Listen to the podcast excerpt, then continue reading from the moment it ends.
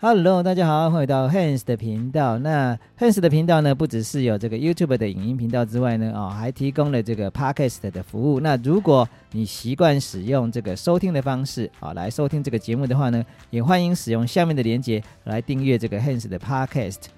那 Hans 的节目呢，啊，很需要你们大家的支持。那所以，如果你觉得这个节目不错的话呢，也不要吝啬的按赞、订阅跟分享。有你们的按赞、订阅跟分享呢，啊，就是 Hans 创作的一个最大的动力。昨天呢，这个美国联准会啊，它的这个啊联邦公开市场委员会呢啊 FOMC 呢啊，他们公布了就是六月份的啊这个升息呢啊将会是升息三码啊，是七十五个啊基准点来对抗通膨。那这个幅度呢，其实非常的大哈，已经创下了这个一九九四年以来最大的升息幅度。那可是就在这个啊消息呢啊放出来之后呢，诶，这个市场呢不但没有下跌呢，反而呢啊开始疯狂的上涨。那比特币呢还一度涨了啊百分之十三啊，来到了这个两万两千关卡啊。那这个不管是这个啊科技类的蓝筹股哈，纳斯达克里面的科技的蓝筹股，包含 Apple、这个 Facebook、Amazon 啊，那他们通通都涨得非常的多哈。好，那所以在这个币圈里面，就很多小伙伴们就说：“哎，这个已经慢慢的持稳了哈，那现在是应该是可非常好抄底的一个机会。”那所以 Hans 呢就在想说，嗯，大家可能对于这个啊升息啊，或者是这个通膨呢，没有一个完整的一个观念。所以今天这一期呢，啊，Hans 想要来跟大家聊一下有关于这个啊升息跟这个通膨之间的关系，还有升息跟通膨呢啊对于这个经济的一个影响。那首先呢，很多人可能会觉得啊，就是升息是为了要抑制这个通膨啊。可是实际上来讲，其实升升息呢，并没办法抑制这个通膨。因为我们先来讲一下通膨的发生原因是什么。通膨的发生原因通常就是原物料上涨，或者是这个啊物资的短缺，所以才会造成啊这个通膨的一个问题。就像以前的石油危机啊，因为石油的短缺，所以造成了这个石油的价格飞飞涨。那因为石油价格飞涨了，带动了整个啊，食衣住行啊，每一个层面呢的价格呢都飞快的上涨，所以这造成了这个石油危机的当初呢，就造成了一个啊这个通膨非常严重的一个问题。所以相同的，现在的这个通膨呢，也是因为啊目前的这个啊资源啊的这个这个分配不均的一个问题所产生的一个问题，所以。呃，当这个事情发生之后呢，加息其实是没有办法啊去抑制这个通膨的发生，因为呃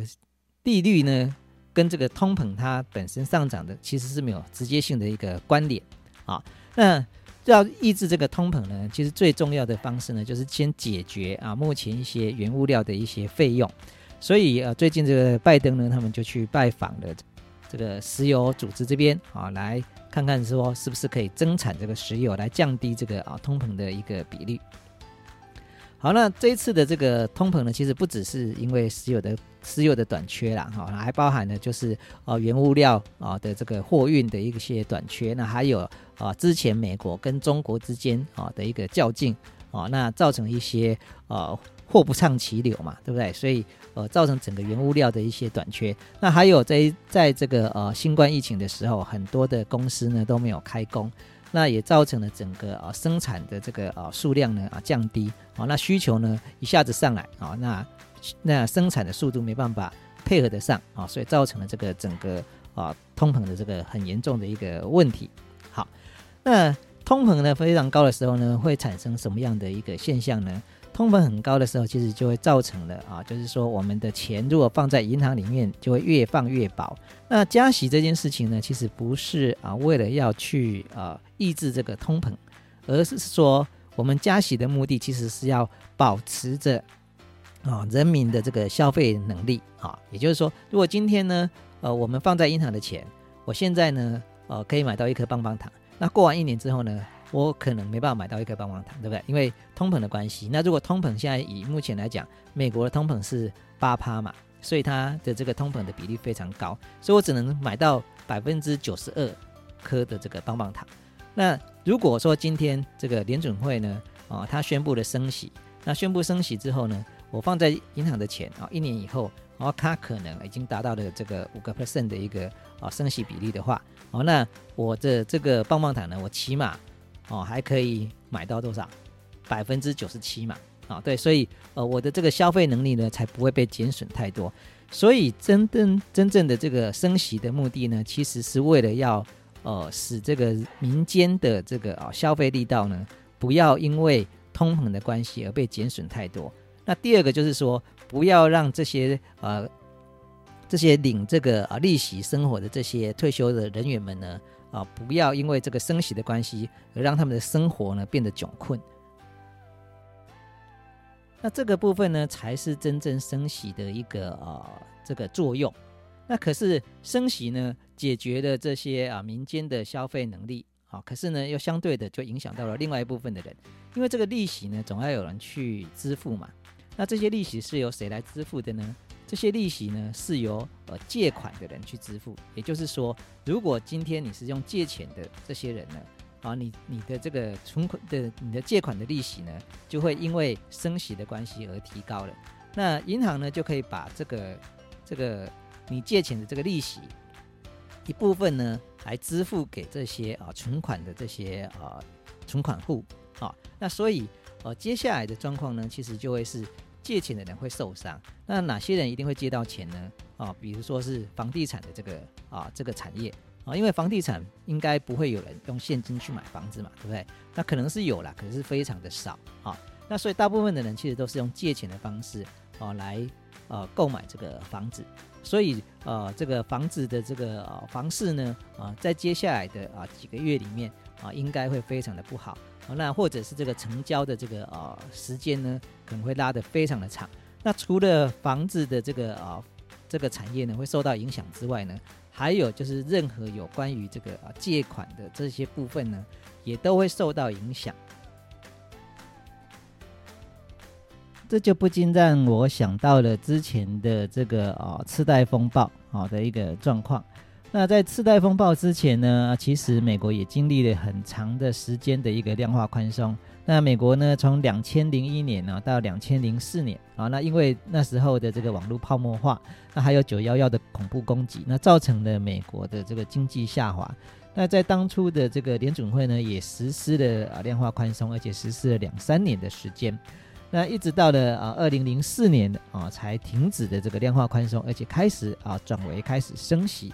那在那个时候，在二零零四年到二零零六年之间呢，他们总共升息了十七次。那每一次呢，啊，只升息了零点二五哈个 percent 哈。那也就是说，他每一次只调整了一码。那一直调到这个二零零六年的这个呃的利率呢，啊，大概只来到了五点二五啊的这个水平。那跟现在的状况来讲的话，其实现在是非常激进的一个方式哈。现在一次都可以调整两码到这个三码的这个幅度，所以可见呢，啊，现在的这个美国的经济呢，啊，是十分的不好。好，那所以因为在那个时候啊，这个美国连续放水的放了三年的时间，那所以市场上的这个资金呢，十分的充沛，所以导致了这个房价的这个推升。好，那所以那个时候呢，呃，你只要买房子呢，没有人会亏钱的。可是买房子需要贷款啊，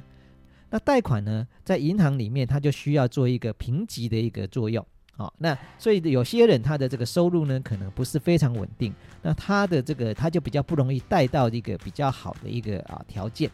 啊，那可是，在当初呢，因为房价只涨不跌，所以银行呢根本也不怕你还不起钱，因为如果你还不起钱，顶多只是帮你把你的房子拍卖掉啊，那所以呢，银行几乎。都是啊不会亏钱的，所以在那个时候，只要你想要买房子啊，那你拿着你的房子呢去抵押，那基本上来讲你都可以借到钱。可是呢，你会要支付一个比较高额的利息。那这样子的一个贷款呢啊，它称之叫做次级贷款，也就是说你的这个还款能力不足啊，可是呢你用你的房子来作为抵押品，所以呢这时候我可以借你钱，那你只要需要付比较高额的利息就好了。那这样本来也不会发生太多的一个问题啊。那这可是问题就发生在呃有很多的这个银行家呢，实在是太聪明了，他们做了一些骚操作。怎么操作呢？他们把这些次级贷款的商品呢变成证券化，让它变成证券化之后呢，啊就会对外宣称说，哎，这个有很好的一个利息。所以就很多的人就想要赚什么被动式收入，有没有？这个很多的这个银行家最喜欢说的一句话就是被动式收入。所以它有非常高额的被动式收入啊，所以当他抛到这个市场去之后呢，就是就会非常的这个受欢迎，就很多人呢啊都会来投资这样子的一个商品。那包含这个美国的四零一 K 的这个退休金啊，也都来这个投资。那各国呢也通通都来投资，他们认为呢这样子的这个啊自带的这个证券呢，它的风险不高。好，那他们为什么会认为它的这个风险不高呢？呃，也就是因为那时候的这个啊评级机构呢，他们不负责任，他们并没有去做一个深入的调查。他们把这些呢次级贷款的这些债券呢，通通都评级为 AAA 等级，也就是说，它是一个投资级的一个啊债券。所以这就造成了啊各个国家的央行哈银行通通都去购买了这样子的一个债券。啊，那可是问题呢，如果再继续的这个房价再继续上涨呢，其实没有太大的问题。那重点就是因为房价在下跌，房价在下跌造成的抵押品不足。啊，那抵押品不足呢，就会开始跟这些呃贷款人啊来求偿他的这个呃这个这个费用，也就是说，他需要你呢呃再抵押更多的东西，否则呢你现在的这个贷款呢，我就要帮你清算掉啊，你就要立刻来还钱啊。那所以在那个时候呢，就产生了非常大量的这个次次级贷款的一个违约现象，然后呢，就像呃骨牌般的一样的这个这个发生啊，那。整个这个美国的整个市场呢，就整个崩溃了。那在当初还是造成了这个雷曼兄弟啊，这个银行呢啊，这种投资银行啊倒闭的一个事件，还还有好多家银行呢，也都受到了一个牵连。那现在再回到这个我们的币圈里面来看，那大家有没有发现说，这个状况很像是我们现在不币圈在发生的一个进行式？在前一阵子里面，Caesars 呢，也是因为他们去投资了这个啊，这个 ST ETH。他们使用了这种套娃的方式呢，啊，来套出更多的这个利息，啊，那所以你会发现这个有点像现在的这个次级贷款，啊，那在当初次级贷款也是因为这个啊房价的下跌造成的抵押品不足，那现在的 cesis 也是发生相同的事情，也是因为 ETH 造成的这个抵押品不足，所以他必须要去回补 ETH